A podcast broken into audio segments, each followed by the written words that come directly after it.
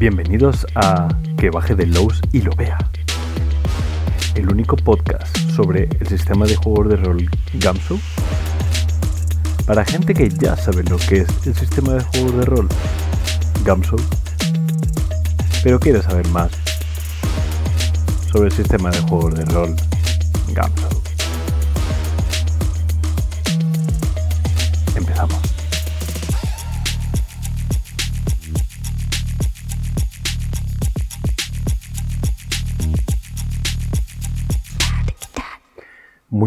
Eh, bienvenidos otra semana a Que baje de low si lo vea, el podcast que llevo yo, Álvaro Loman, un poco porque me apetece fliparme mucho con este sistema de juego que me gusta tanto. La semana pasada, si no lo habéis escuchado, tirad, escuchadlo, a mí que me cuentas. Eh, la semana pasada hablamos un poco de, la creación de personajes en el rastro de Chulu, que es, eh, de nuevo, no voy a intentarlo ni siquiera pronunciar bien, da igual, qué marda, si no se puede necesitas una garganta que funcione en nueve dimensiones o cosas así. Así que churu y ya está. Eh, hablábamos un poquito de, del hack que hizo Kenneth Hyde para eh, crear el rastro de Chulu. El rastro de Chulu eh, tenía como, idea primaria intentar llevar toda la experiencia de juego de la llamada de Chulu. De hecho, consiguieron la aprobación de, de Chaosium. Tampoco lo voy a intentar. ¿Sería? ¿Se diría Chaosium, supongo, ¿no? Bueno, da igual la aprobación de, esta empresa para, para poder coger el, eh, lo que es la llamada de Chulu y de alguna manera reconvertirlo. Porque lo que hizo Kenneth Hyde es recopilar todo lo que había de la llamada y reinventarlo. Lo primero voy a hacer un pequeño paréntesis para explicar la diferencia entre mm, mecánica y dinámica. Una mecánica es, bueno, pues eh, para hacer esto tira este dado, para hacer esto gasta esto, para eso sería una mecánica, ¿no? O sea, en el parchís una mecánica sería tirar dados y luego mover casillas, mm, por ejemplo, ¿no? Otra cosa son las dinámicas. Las dinámicas, cuando hablamos de una dinámica fuera del mundo de los juegos, nos referimos a, bueno, pues a esa dinámica tóxica entre estas dos personas, eh, una dinámica de, de grupo para para construir mejores equipos en el trabajo. Una dinámica realmente es una eh, algo que se genera gracias a las mecánicas. Voy a decirlo de nuevo más lentito. Cuando tú generas una mecánica y tú quieres diseñar, si tú quieres ser diseñador, tienes que tener en cuenta que las mecánicas que introduces van a generar dinámicas en el juego. La mecánica de no enseñar tus cartas en el mus genera una dinámica de, de apuestas y faroleo. ¿Entendéis? ¿No? O sea, no hay ninguna regla. Tú te lees las reglas del mus y no te dice tienes que tirarte un farol en este punto. No existe eso.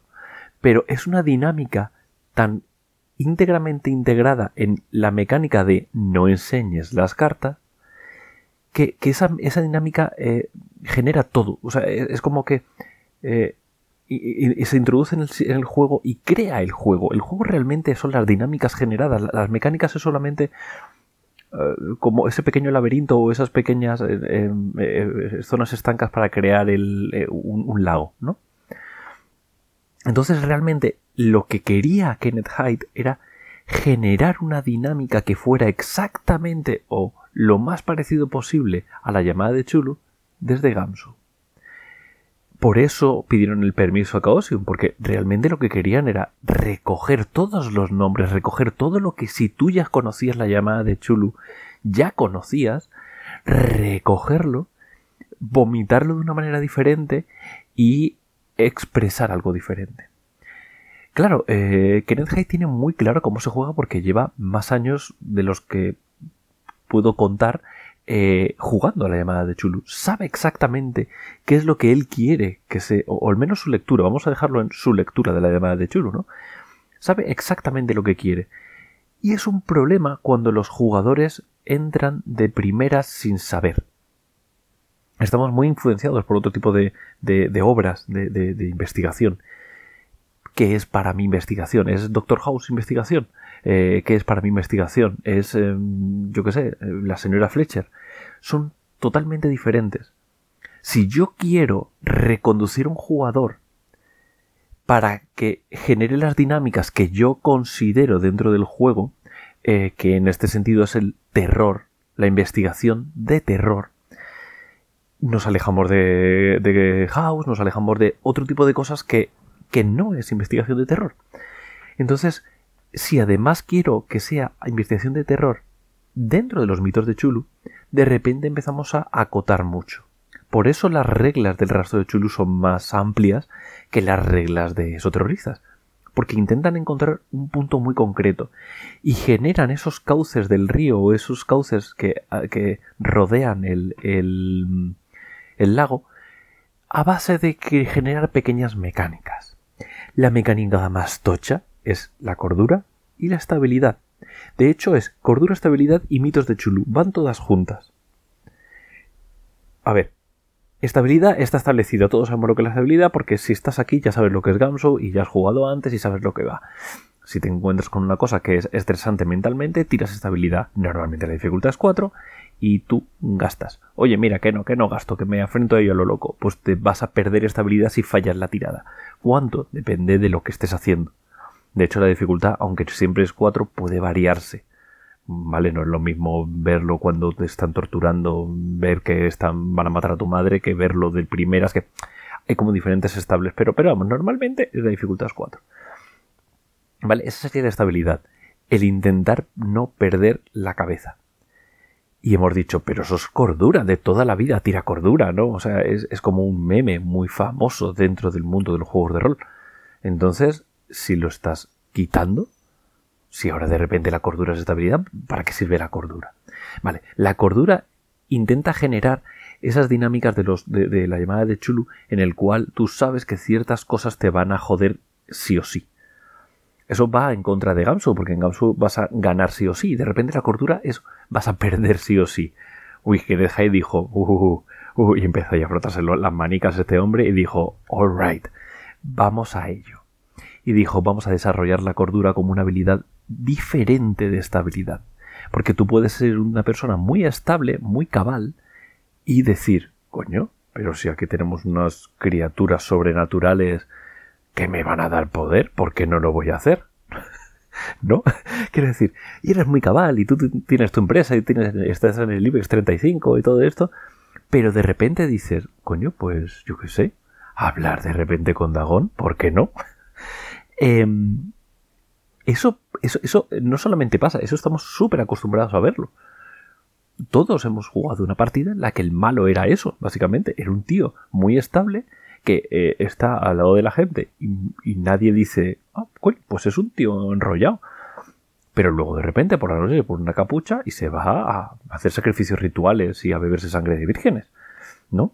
Eh, son totalmente diferentes. La cordura es lo que te separa de la sociedad humana o, de la percepción humana. La estabilidad es lo que te separa de, de, de tirar mierda a las paredes, ¿vale?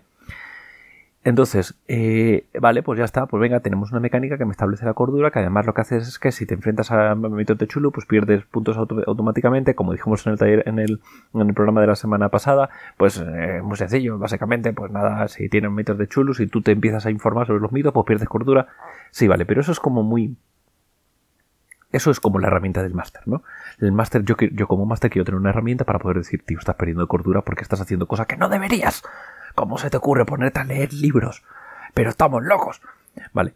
Pero, ¿y cuáles son las, las, las herramientas que tiene el jugador para, para eh, desarrollar eso, para, para, para interpretarlo? Esos son los pilares de cordura. ¿Qué es? Es que no lo veis, pero se me acaba de poner los pelos de gallina, ¿vale? Los pilares de cordura son lo más, lo más, eh, lo más. Por cada tres puntos que te pongas en cordura, te tienes que poner un pilar. Oye, pero es que no, no, no, que te lo pongas y punto, te ponen ejemplos y siempre de siempre, ¿no? ¿Qué son los pilares? Los pilares es lo que te acerca a la sociedad humana. Pues para mí un pilar puede ser el capitalismo. ¿no? Yo eh, entiendo que el mundo gira gracias a que hay inversiones de capital por un lado, que por otro lado tal, cual, no sé qué. Eh, puede ser el, amor, puede ser la justicia. Y, ese tipo de conceptos tan humanos no, Terry Pratchett decía en un libro que si tú cogías todos los átomos del universo, los pulverizabas y buscabas algún átomo de justicia, no existía. No, no lo podías encontrar. La justicia es un, una creación humana. E, es, es, una. eh, es una percepción muy desoladora, ¿no? De, decir, hostia, no existe la justicia. Yo quiero que haya justicia, pero no, no, no, no existe físicamente, no puedes imprimirla, ¿no? Imagínate que tú, tu pilar es la justicia. Sé que el mundo es justo. Y de repente te lees un libro, pierdes esos tres puntitos de, cordura y te dice el máster, hijo, acabas de perder tu pilar de cordura. Perdón, ¿cómo? No, no, no, que, que ya a partir de ahora no crees en la justicia. No, no, pero eso define a mi personaje. No puedes hacerme eso. eso, eso, Pero estamos locos, define a mi personaje. No puedes. Explícame qué le pasa ahora a tu personaje, hijo. Es tan... E, es... Es que define el juego. O sea, una, una chorrada como ponme aquí justicia, ponme aquí amor y ponme aquí, yo qué sé, eh, la, la hipoteca, poner ese tipo de cosas genera un cambio tan brutal en el personaje que define todo el juego. A partir de ahora todo lo que vas a hacer es para recuperar ese pilar. Porque el juego te está diciendo, se te está yendo la pinza. No crees en la justicia eres abogado, llevas años luchando por gente en, en estado de... Eh, y ahora ya no crees en la justicia, hijo. ¿Qué, hacemos ahora con tu vida? Pero eh, no, no, yo sigo con mi vida, yo voy a... No, no, no, no, no, no vas a juicio. No crees en la justicia, hijo. No me estás escuchando. Es tan demoledor eh, si, nos metemos en el modo pulp, eh, es más fácil. Puedes volver a recuperar cordura en el modo purista, ¿vale? Pero es muy complicado.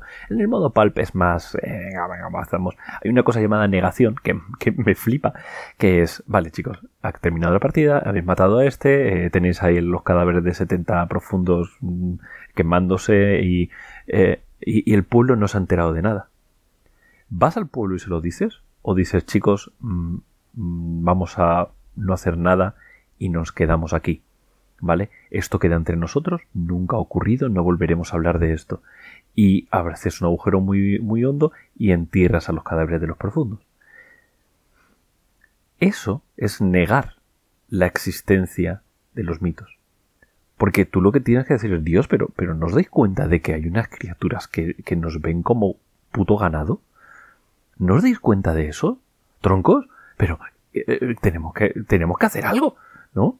Tenemos que ir a la puerta ahí de, de, la iglesia y decir, eh, Dios es un mierda, Dios solamente es, el, es, la, es la mascota de, de Nyarlathotep, yo, yo qué sé, ¿no? Algo, así.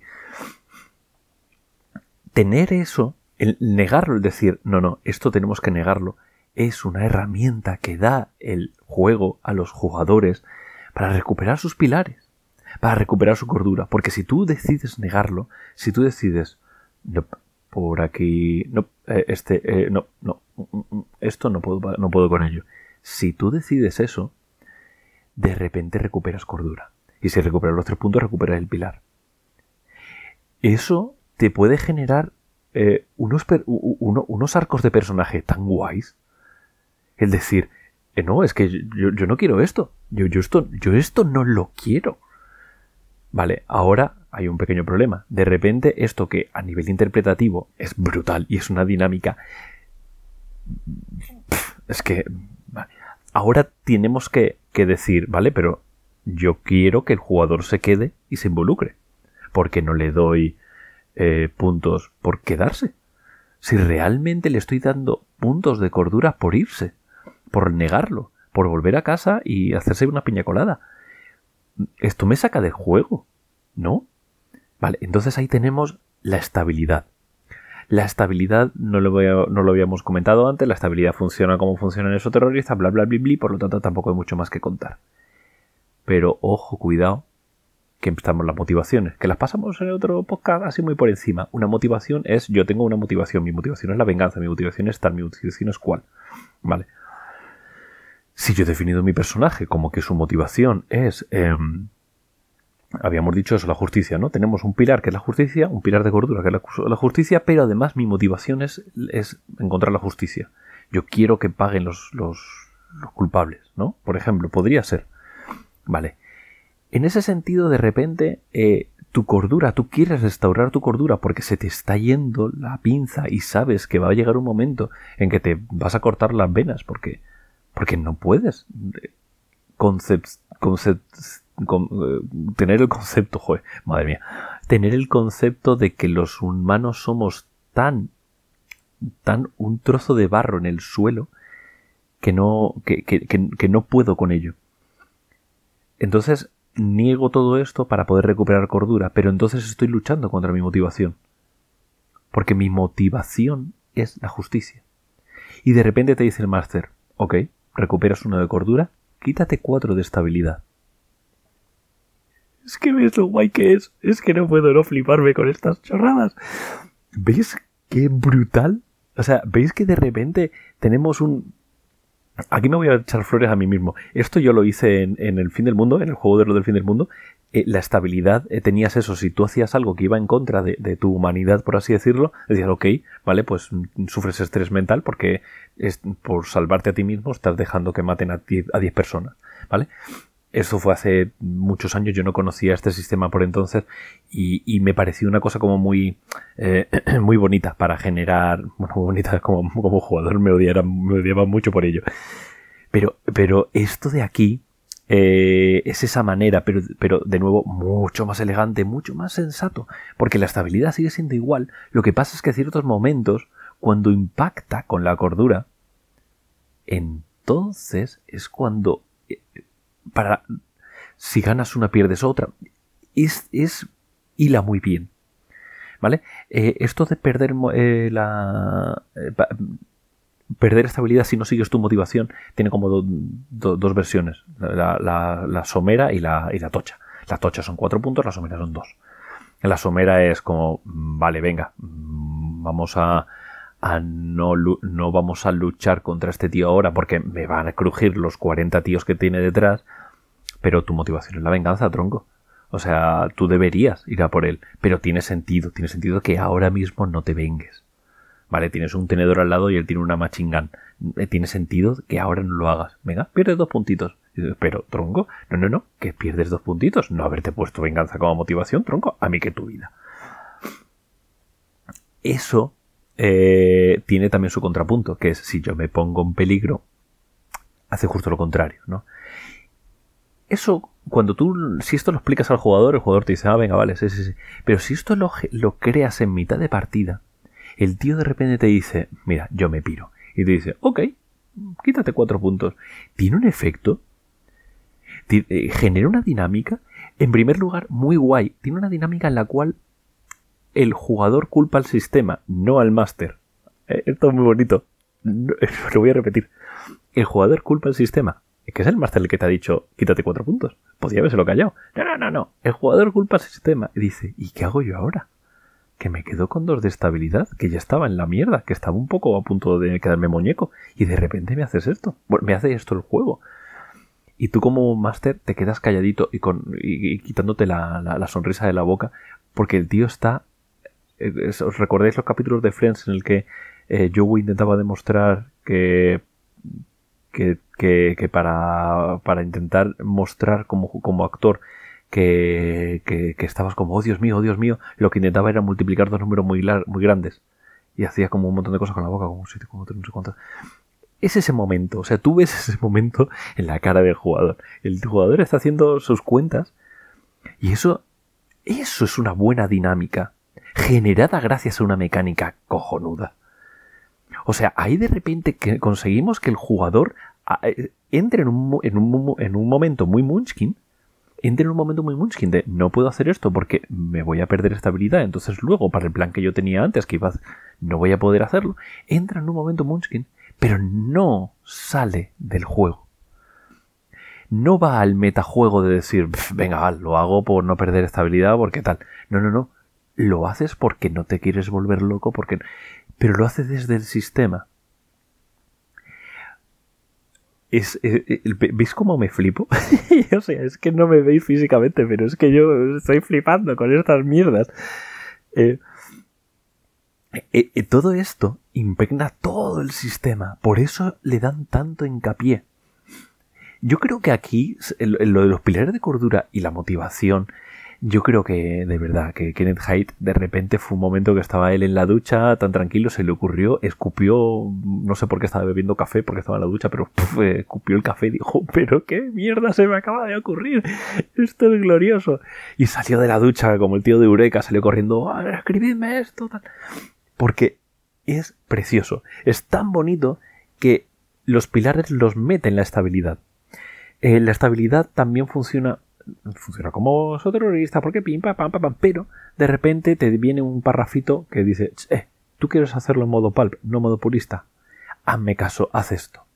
Yo personalmente pienso que esto se puede hacer en modo purista, pero va a la, la, dinámica de la partida va a cambiar muchísimo, ¿vale? Las fuentes, las fuentes de estabilidad, no las llama pilares de estabilidad, fuentes de estabilidad, son básicamente lo mismo.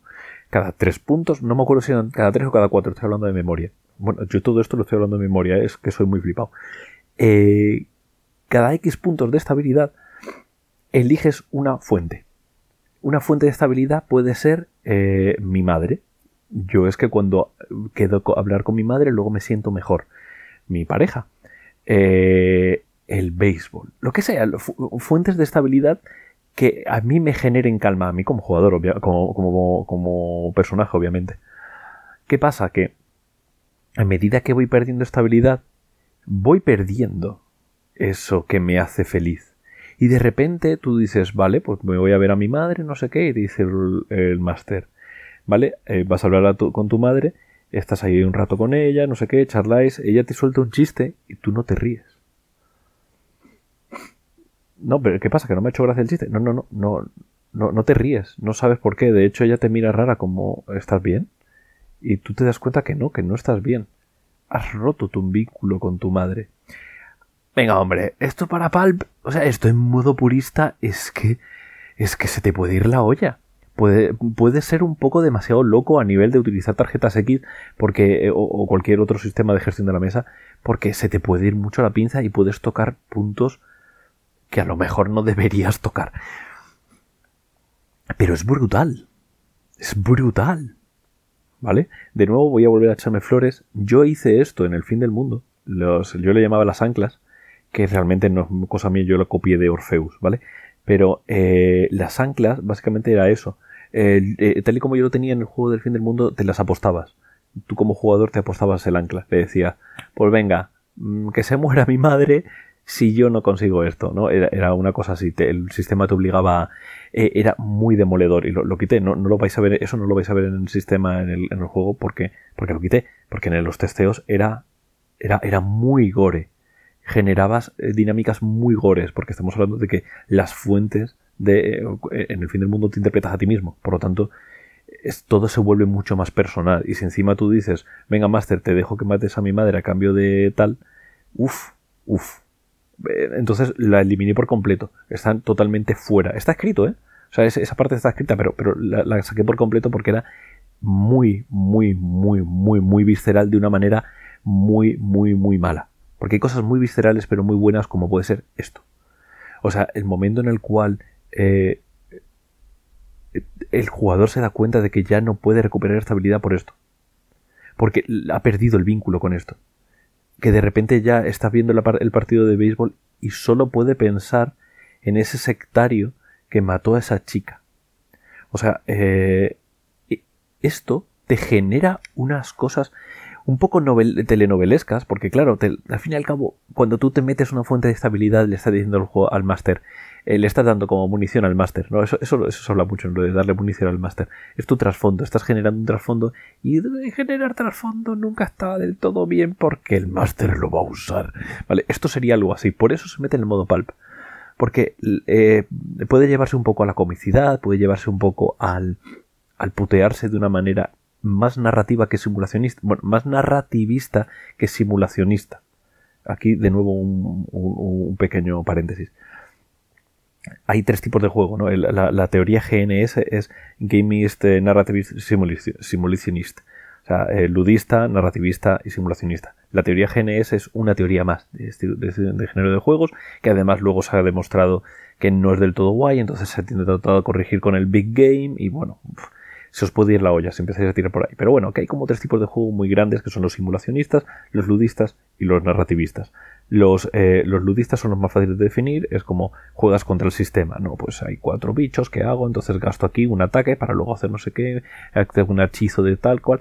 Eso sería la versión ludista, ¿no? La versión de tengo que jugar contra el sistema, un poco como cuando juegas con un videojuego, tienes que gestionar tu munición y tienes que ver si me muevo un lado u otro, ¿vale? Luego está la, simulacionista, que el, la punta de lanza o lo más famoso del, simulacionista es la llamada de chulo. Yo quiero simular estar en esa situación. Da igual que la cordura vaya a 3 o a 4, lo importante es simularlo. Yo disfruto de simular esa situación. Es lo que me produce placer del juego, ¿vale? Y luego está el narrativista, que el narrativista a día de hoy es bastante más habitual porque juegos como PBTA y tal dan herramientas para modificar la narración a los jugadores y, además del máster, Fate, por ejemplo, fue como el que rompió por, eh, hacia, hacia, ese lado, ¿vale? Eh, eh, entonces, el, modo narrativista, a mí me encanta el modo narrativista y lo que hace es que te dices, esto es divertido, ok, tira. No, no, es que acabo de matar a tu personaje, pero ha sido divertido, es cojonudo para la historia. Que mi personaje muera es maravilloso porque ahora de repente todos los demás tienen un vínculo emocional con el enemigo que le va a Mátalo. Como simulacionista, la, la, decisión que yo voy a tomar no es respecto a que la historia mola, sino es respecto a lo que, vale, sí, puede ser interesante a nivel narrativo que mi personaje muera, pero es que yo quiero, yo soy mi personaje y yo quiero sobrevivir. Esas son como las tres variantes. Luego hay, un montón de, mandangas. A lo mejor luego me, he hecho uno solamente de hablar de esto porque tiene su enjundia. Esto solamente era para comentaros una cosa muy concreta. Y es que las fuentes de estabilidad llevan el juego a ser más narrativista. Porque generan, em, generan como elementos que lo que te hacen es sacarte el simulacionismo y por eso está como una, como una cosa paralela, ¿no? Eh, el, el pulp es más narrativista sabes que vas a sobrevivir. El pulp eh, eh, tienes como unas cuantos. Eh, es como cuando juegas a Savage War. Sabes que vas a sobrevivir, puedes morir, etc. Pero el sistema te ayuda. Tú eres el héroe y no es lo mismo pegarle a alguien siendo un PNJ de mierda que siendo el, jugador. Tienes herramientas adicionales. Las fuentes de estabilidad hacen eso. Por lo tanto, mejor mm, no lo vamos a tocar. ¿Vale? Realmente, eh, veis que me, he flipado bastante, pero bueno, vamos a lo último para ya dejar de, por, completo la estabilidad, de la cordura, los mitos, porque, porque hay mucha más enjundia que vamos a trabajar en, siguientes, eh, en siguientes programas. Dentro de esto de narrativismo versus simulacionismo, eh, hay una herramienta que en el propio libro te dice, mira, que sepas que esto hubo jugadores que lo odiaron, así que te planteo esta forma alternativa. Pero tronco, vamos a hacer esto, que esto es por los loles. Es una herramienta muy narrativista, pero que, que para el jugador en concreto es muy simulacionista, que son las enfermedades mentales. Cuando tú llegas a estabilidad X, eh, si mal no recuerdo es a menos 5, eh, porque sabéis que estabilidad puede bajar a menos 12, igual que salud, bla, bla, bla, bla, bla. Cuando tú llegas a una estabilidad muy bajita, eh, se te va la olla y cuando se te va la olla, el máster te dice, por favor, sal de la, de la, de la, de la habitación, se va, te vas hacia afuera y una vez fuera, dice, a ver chicos, ¿qué enfermedad mental le ponemos a este? Claro, esto es muy hollywoodiense, o sea, decir, ah, pues yo quiero meterle una fobia. Quiero decir, eso, eso debería ser una decisión del jugador, ¿no? O sea, si nos vamos a una parte más simulacionista, tú deberías tener control sobre lo que le pasa al jugador y tendrías que saber exactamente bla, bla, bla. Aquí, en cambio, como es más narrativista, el máster pacta con el resto de jugadores qué te pasa. ¿Por qué? Porque quiere generar en ti una sensación de no sé lo que me pasa. Si yo sé que tengo fobia a, yo qué sé, a los, a, los pulpos, ¿no? Si sé que tengo fobia a eso, puedo metajugar. Puedo decir, eh, vale, no me acerco a la pescadería. pero si yo lo único que sé es que los demás, yo no lo sé porque los demás lo han pactado, los demás han pactado que mi enfermedad mental a partir de ahora y hasta que me cure, que tienes unas herramientas de cómo curarte, bla, bla, bla, bla, bla. Si las únicas herramientas que, eh, si, yo no sé eso, pues yo voy a decir, pues nada, pues meto la pescadería. Y el máster te dice, eh, te cuesta respirar. eh, estás teniendo como taquicardias. Estás... ¿Pero por qué? qué? ¿Qué ha pasado? Sacó la pistola, ¿no? es como... Entonces la, la respuesta es más genuina pero eh, pierdes control del, del, personaje. Entonces por eso te dice, oye, si no quieres usarlo, no lo uses. Es divertido, ¿eh? es muy divertido de, jugar cuando, cuando, los, cuando tú no sabes lo que le pasa.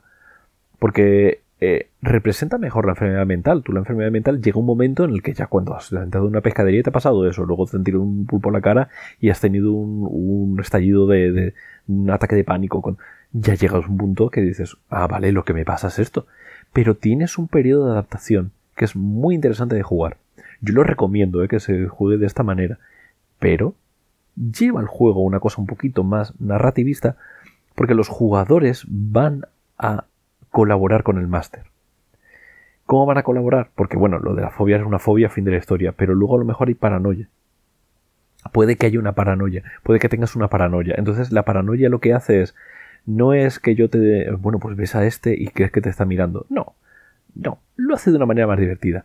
Hace que los le dice, eh, a partir de entonces dice, ¿queréis que este jugador tenga una paranoia? Todos levanta la mano, sí, venga, vale. Ok, a partir de ahora tenéis que hacer esto. Vosotros jugadores.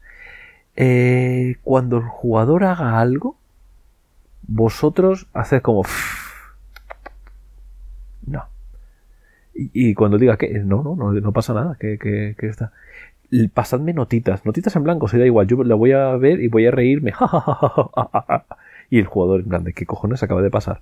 Em, ese tipo de herramientas que utilizan los jugadores un poquito más Munchkin para, para ganarse, ganarse como tramas, ¿no? Todo ese tipo de cosas son falsas. Y esto es mucho metajuego. Eso, eso es falso. Es lo guay, que es falso. Es falso todos los jugadores saben que cuando te pasan un papel, cuando están simplemente jugando con el jugador que, se, fue de se fue de la mesa y que ahora ha vuelto. Lo mismo con palabras clave. Puede decir que de repente todo dice, oye, pásame el Handenauer. Y dice el jugador, ¿qué es el Handenauer? Y todos los demás jugadores le dicen, ¿cómo que qué es el Handenauer? Coño, el Handenauer es, joder, tío, ¿en serio tenemos que explicar lo que es el Handenauer? Y el jugador como, ¿cómo? ¿Qué, qué? Y los demás, tío, y el máster, joder, es que tienes que prepararte un poco la partida, tío, no puede venir así de nada. El Handenauer es una cosa esencial. Mira, para la siguiente te lo estudias. Esta no pasa nada, ¿eh? pero para la siguiente te lo estudias. Y tú como jugador estás como, ¿pero qué está pasando? Eso es muy divertido de jugar. Hasta cierto punto, porque estamos dentro de un espacio seguro, etcétera, etcétera. No, eso a lo mejor hacerlo en unas jornadas, a lo mejor es un poquito más loco, porque no conoces a todos los demás jugadores. Pero, pero bueno, en cualquier caso, está ahí, ¿no? Y, y realmente, eh, más de media hora ya hablando de esto, ya está, con esto ya está, ya hemos hablado de todo esto, ya hemos hablado de cómo Kenneth Hyde ha, considerado que mitos de Chulu, cordura y estabilidad son tres habilidades que de alguna manera encajan las unas con las otras. Mitos de Chulu básicamente al final es un... Eh, eh, no, hemos hablado mucho de, de, esa habilidad en concreto, pero básicamente lo que pasa es que a medida que vas ganando eso vas perdiendo tu capacidad de recuperar tu cordura. Y lo que pasa es que son habilidades muy locas. En Mitos de Chulo es una habilidad en la que la activas y sabes cosas muy bestias. Sabes que esta criatura hace tal, funciona de tal manera, no sé qué. Eso está muy, muy, muy organizado. Y como está muy organizado, hombre, funciona. Em, es demasiado poderoso. Por lo tanto, te la bloqueo con cordura. Pero es interesante que lo tenga porque estamos hablando de Gamshow. Y en Gamshow tienes que ser poderoso. Pero con un precio muy gordo. Bueno, esto ha sido que baje de low y lo vea. Espero que lo hayáis disfrutado. De verdad, tengo yo un hype muy gordo con todo esto. Em, espero haberoslo demostrado a vosotros. Espero que también estéis con al menos la mitad de hype que yo. Y sin más, hasta otra.